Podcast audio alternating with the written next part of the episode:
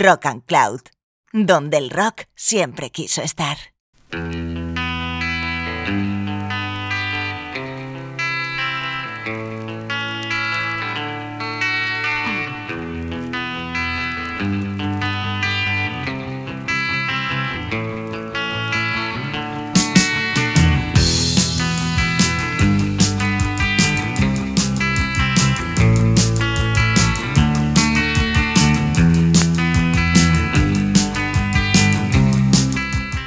Música de los 70 es, como siempre, ha sido así, una fórmula cambiante, una serie de acertijos que vienen de otras décadas y que se van transformando y que van creando una serie de postulados distintos y sobre todo distintivos. En la música de los 70 encontramos blues, rock, pop, soul y muchas cosas más que se van mezclando y que nos van sorprendiendo. Y en este programa nos nutrimos de la música de los 70. Este es un programa dedicado a monografiar un poco diferentes aspectos, diferentes proposiciones y diferentes sonidos de esa generación de los años 70. Bienvenidos y bienvenidas a una nueva edición de Easy Rider.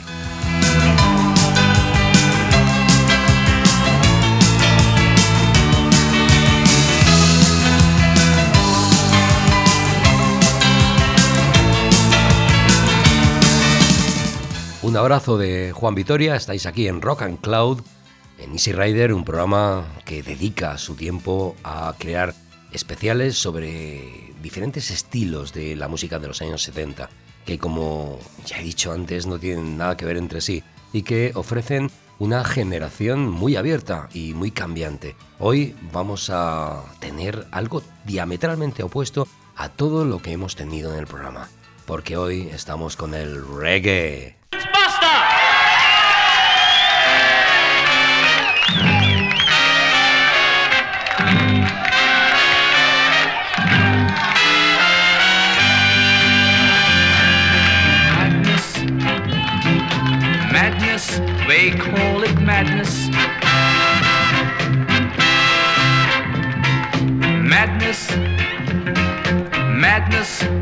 They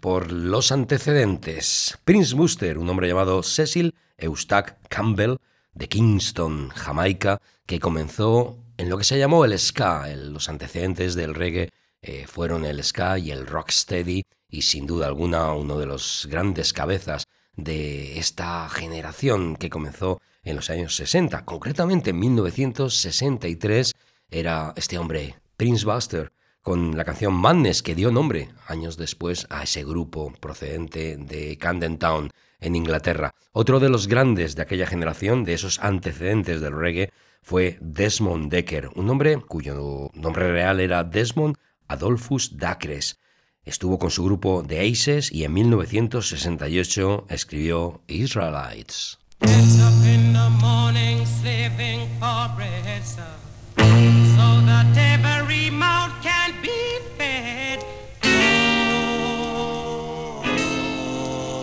Me Israelites. Get up in the morning, slaving for bread, sir, so that every mouth can be fed. Oh, me Israelite. My wife and my kids, they pack up and I leave me. Darling, she said I was yours to receive. Oh, Israelite. Shut them a tear up choices ago. I don't want to end up like Bonnie and Clyde. Oh, me Israelite. After a storm, there must be a calm. If you catch me in the palm, you sound your alarm. Oh,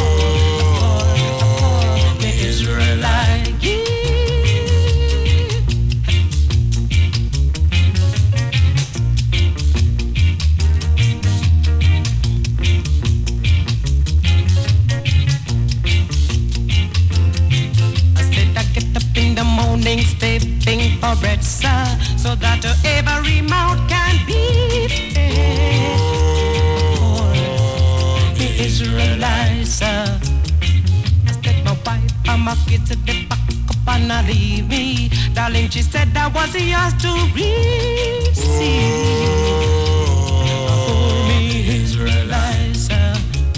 Look, me chuck them a tear up choices ago. I don't want to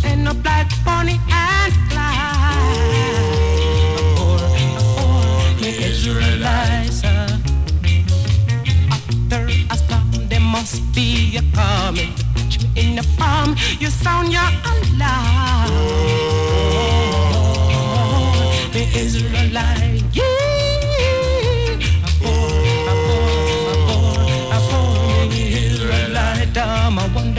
working so hard.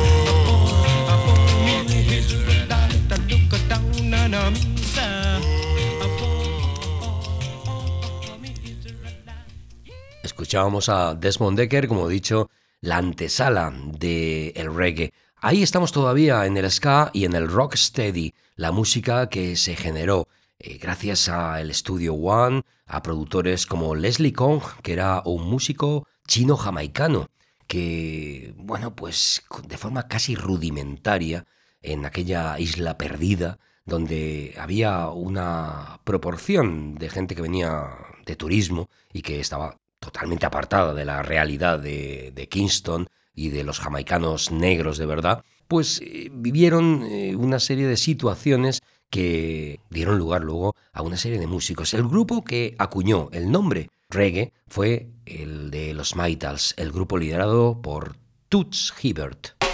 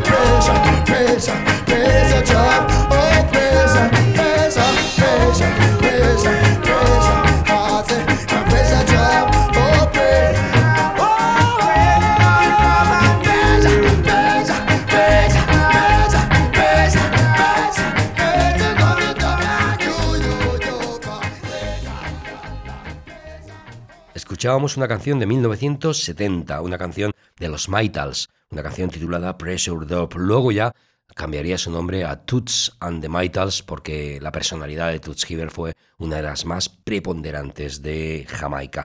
Nuestro siguiente invitado probablemente es el que consiguió el traslado de la música jamaicana a Inglaterra y es lo que centra la idea de nuestro programa, porque si hemos comenzado con música de los años 60, es en los 70 cuando el reggae se afianza en la música, sobre todo británica, como estamos hablando de un país de la Commonwealth, los jamaicanos acaban recalando en Inglaterra, un poco hartos de toda la producción rudimentaria de Jamaica, de Kingston, de los estudios One, de las grabaciones de la Trojan, y de repente entran en Inglaterra con el apoyo de grandes sellos, como es el caso de Island, que publica cosas increíbles. El caso es que ahí estaba Jimmy Cliff, un hombre cuyo nombre real era James Chambers, nació en St. Catherine y fue el primero en pasar a Island Records y hacer una película en Inglaterra titulada The Harder They Come, en la cual se veía perfectamente una idiosincrasia muy, muy peligrosa en los jamaicanos, en Jamaica y en esa lucha por sobrevivir. The Harder They Come, Jimmy Cliff.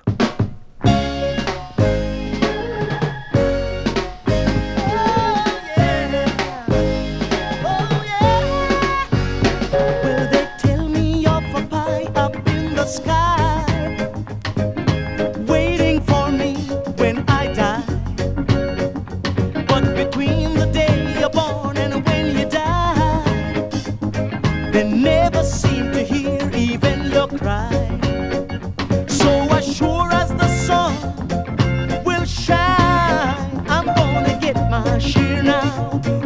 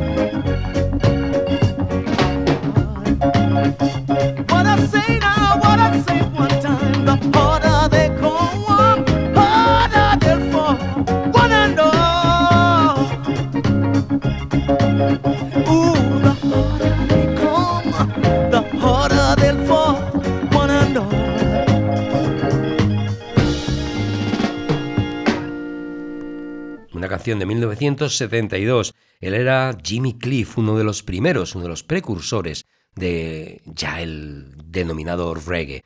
Ya sabéis que como antes hemos escuchado a Desmond Decker o a Prince Buster, estos están más relacionados con el ska, que es otro sonido que tocaremos más adelante. Seguramente dedicaremos un segundo capítulo en el cual viajaremos hacia atrás, escucharemos cosas de Rocksteady, cosas de la Trojan, que es una compañía pues, absolutamente emblemática, pero Hoy estamos centrados en recuperar ese momento que vivieron los jamaicanos cuando se trasladaron a Inglaterra y cuando deslumbraron eh, mediados de los 70 a todos los ingleses y que sirvieron un poco también para enlazar el ideario provocador del punk con también esa cadencia musical del reggae donde los ritmos de bajo y de batería eran, eran perfectos.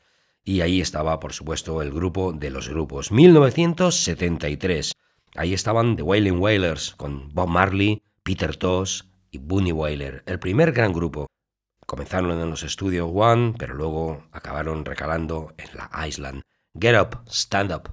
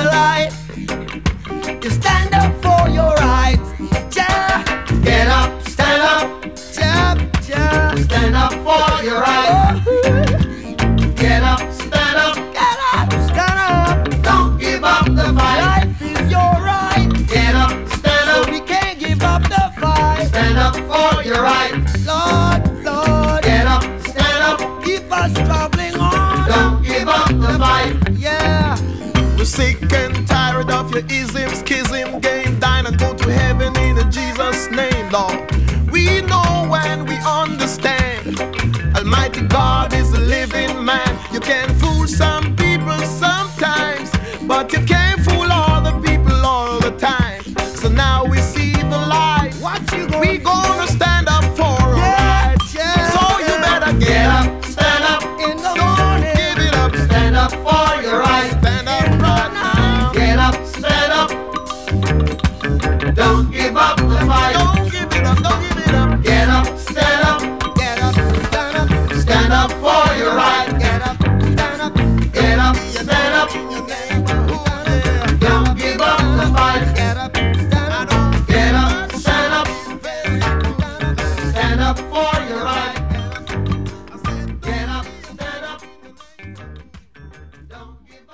Escuchábamos a los Wailers cuando todavía Marley era uno de los componentes, no era realmente el ídolo y el líder en el que luego se convirtió. La canción es toda una declaración de principios.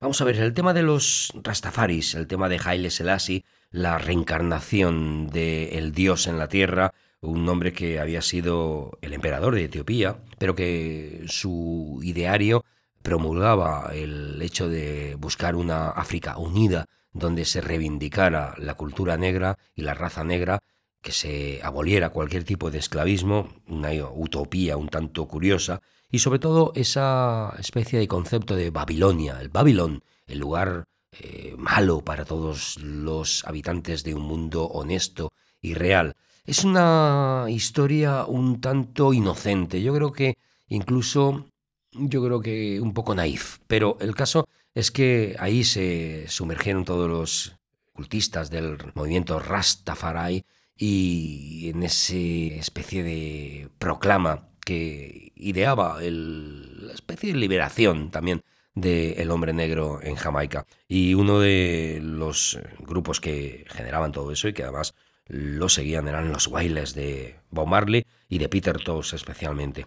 Ahora vamos a escuchar otra canción de los Maitals, en este caso cuando cambia el nombre a Toots and the Maitals, cuando Toots Hibbert que acuñó, como he dicho, el término reggae en 1970, crea una de las canciones emblemáticas en todos los aspectos, Funky Kingston.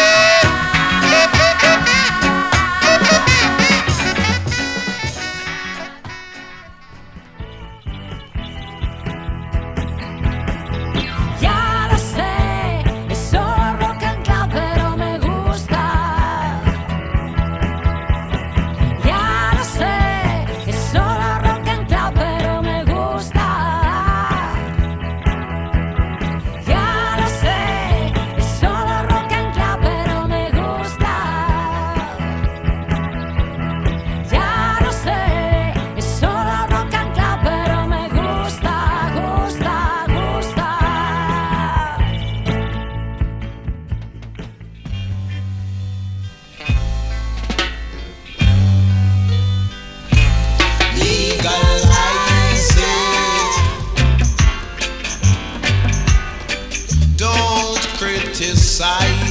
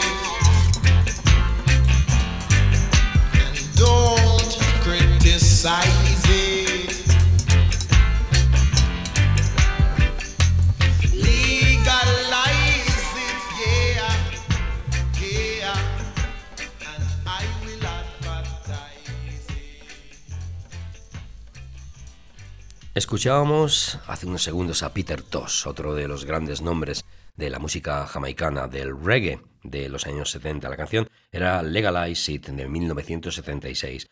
Winston Hubbard McIntosh era un músico original de los Wailers y su obsesión con la legalización de la marihuana se plasmaba en todas sus canciones. Musicalmente hablando tenía el apoyo de dos grandes instrumentistas, como eran Sly Dunban y Robbie Shakespeare, que luego estuvieron en muchas otras bandas y en muchos otros nombres. El caso es que la música de los jamaicanos, el reggae de los años 70, estaba interrelacionado. Tenían compañías que apostaban por ellos, especialmente en Inglaterra, Iceland y también eh, frontline, luego se veían implicados en movimientos políticos de ayuda y de reivindicación de la cultura negra, pero por otra parte hay que reconocer que ellos reivindicaban la historia de Ya, era su Dios, Ya era al fin y al cabo el Dios cristiano, porque ellas eran cristianos. Y eso se ve un poco como un tanto extraño en esta especie de extravagancia musical y, pensativa, donde el representante de la deidad era un antiguo emperador de Etiopía que, sí, de acuerdo, tuvo unas ideas revolucionarias, pero no sé, se ve un poco todo con, con pinzas. Era Haile Selassie. Escuchábamos, como he dicho, a Peter Tosh y ahora vamos con una banda que se mueve en Inglaterra, que nace en Inglaterra, ellos eran realmente de ascendencia jamaicana y se crearon en la zona de Birmingham, en la Handsworth Wood Boy School. Y este disco se llamaba precisamente Handsworth Revolution, uno de los hitos en la historia de la música de reggae británico, 1978.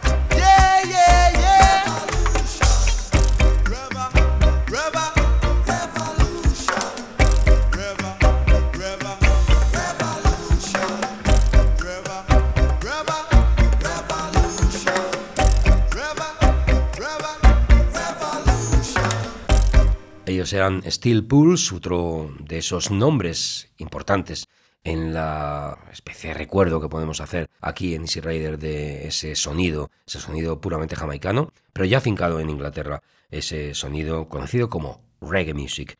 Y ahora vamos con Inner Circle, otra banda de jamaicanos afincados en Londres. Ellos estaban a favor de lo que se decía en las semillas, es decir, de la marihuana, y totalmente en contra de la cocaína. Estamos hablando de que entonces 1979 ya la cocaína estaba causando estragos en la juventud británica y ellos creían que la forma de liberación era precisamente fumar marihuana y no consumir cocaína. Esta canción define todo eso, Mary Mary. Ellos son Inner Circle.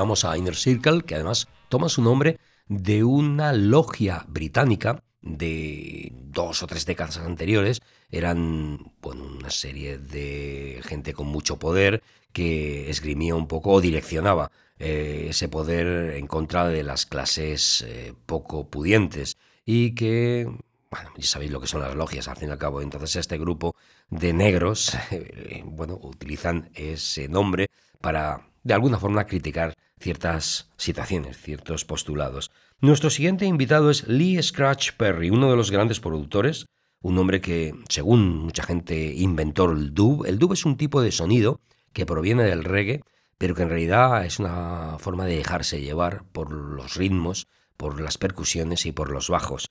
Él estaba con su grupo Upsetters y en 1976 creó su gran obra maestra, donde se encontraba Dread Lion, Lee Scratch Perry and the Upsetters.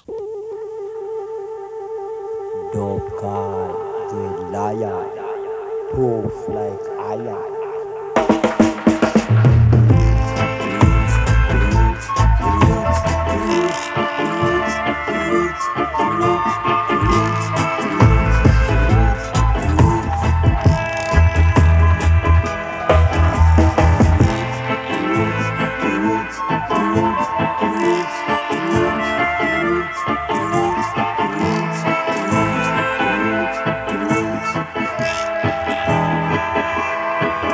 Right now.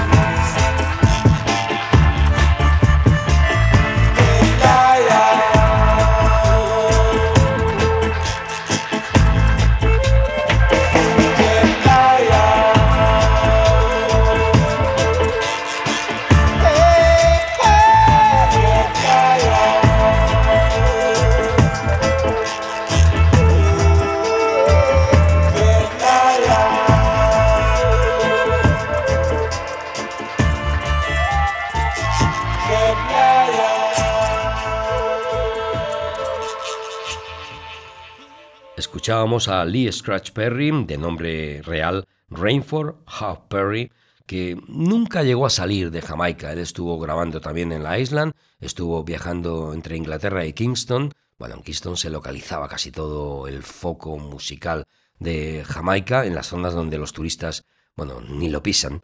Y el caso es que de allí precisamente venían Culture, un grupo que acabó en Inglaterra en la, por llamarlo de alguna forma, congregación Frontline, pareja paralela a la Island. Culture, Behold, 1978.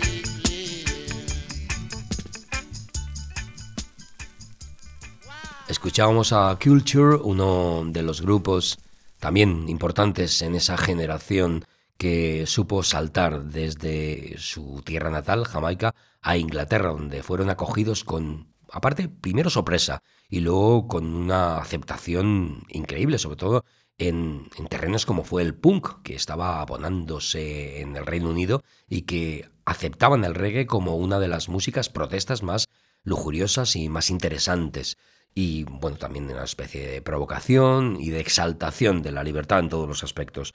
Allí se encontraban también un grupo llamado Gladiators. Estamos hablando de el Frontline, una asociación de músicos y una compañía de discos que publicaba bueno, a todos aquellos talentos que tenían cosas que decir dentro del seno de ese sonido de reggae. 1978, Naturality.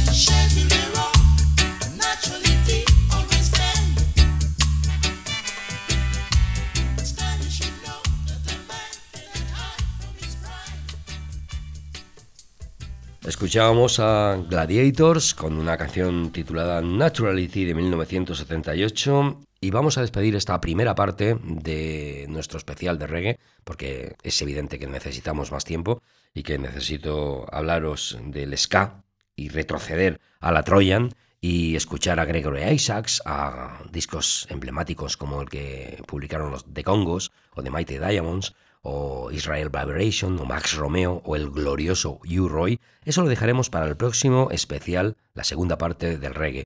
Y nos vamos a despedir con Burning Spear. Bueno, esto es uno de los nombres también insignes de esa generación de jamaicanos mm, reciclados en Inglaterra. Él se llamaba Winston Rodney y hablaba sobre Marcus Garvey. Marcus Mosiah Garvey fue un predicador, periodista y empresario jamaicano, fundador de la Asociación Universal para la Mejora del Hombre Negro. Con esto prácticamente lo decimos todo. Si por un lado había una especie de cultura rastafari hacia Haile Selassie, esto era terrenal, esto era auténtico, un hombre que luchaba por los derechos de los negros y que se vio reflejado en discos como precisamente Marcus Garvey de 1976 de El Glorioso, Burning Spear, el último instante del programa de hoy de Easy Rider, aquí en Rock and Cloud. Un abrazo de quien nos está hablando, soy yo, Juan Vitoria. Buenas vibraciones, nunca mejor dicho, buenas vibraciones.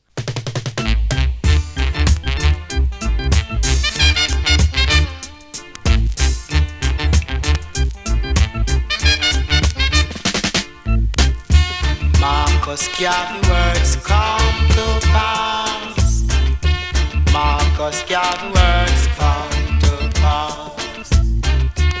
Can't get no food to eat. Can't get no money to spend. Oh.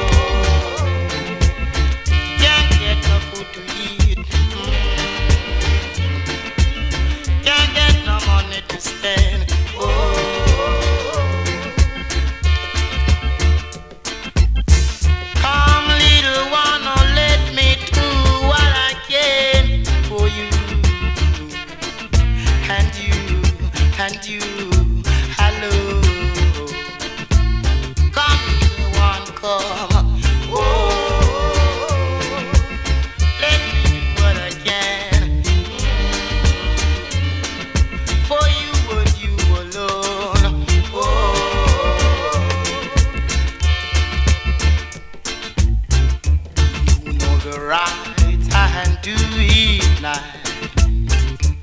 shall be spanked with many stripes.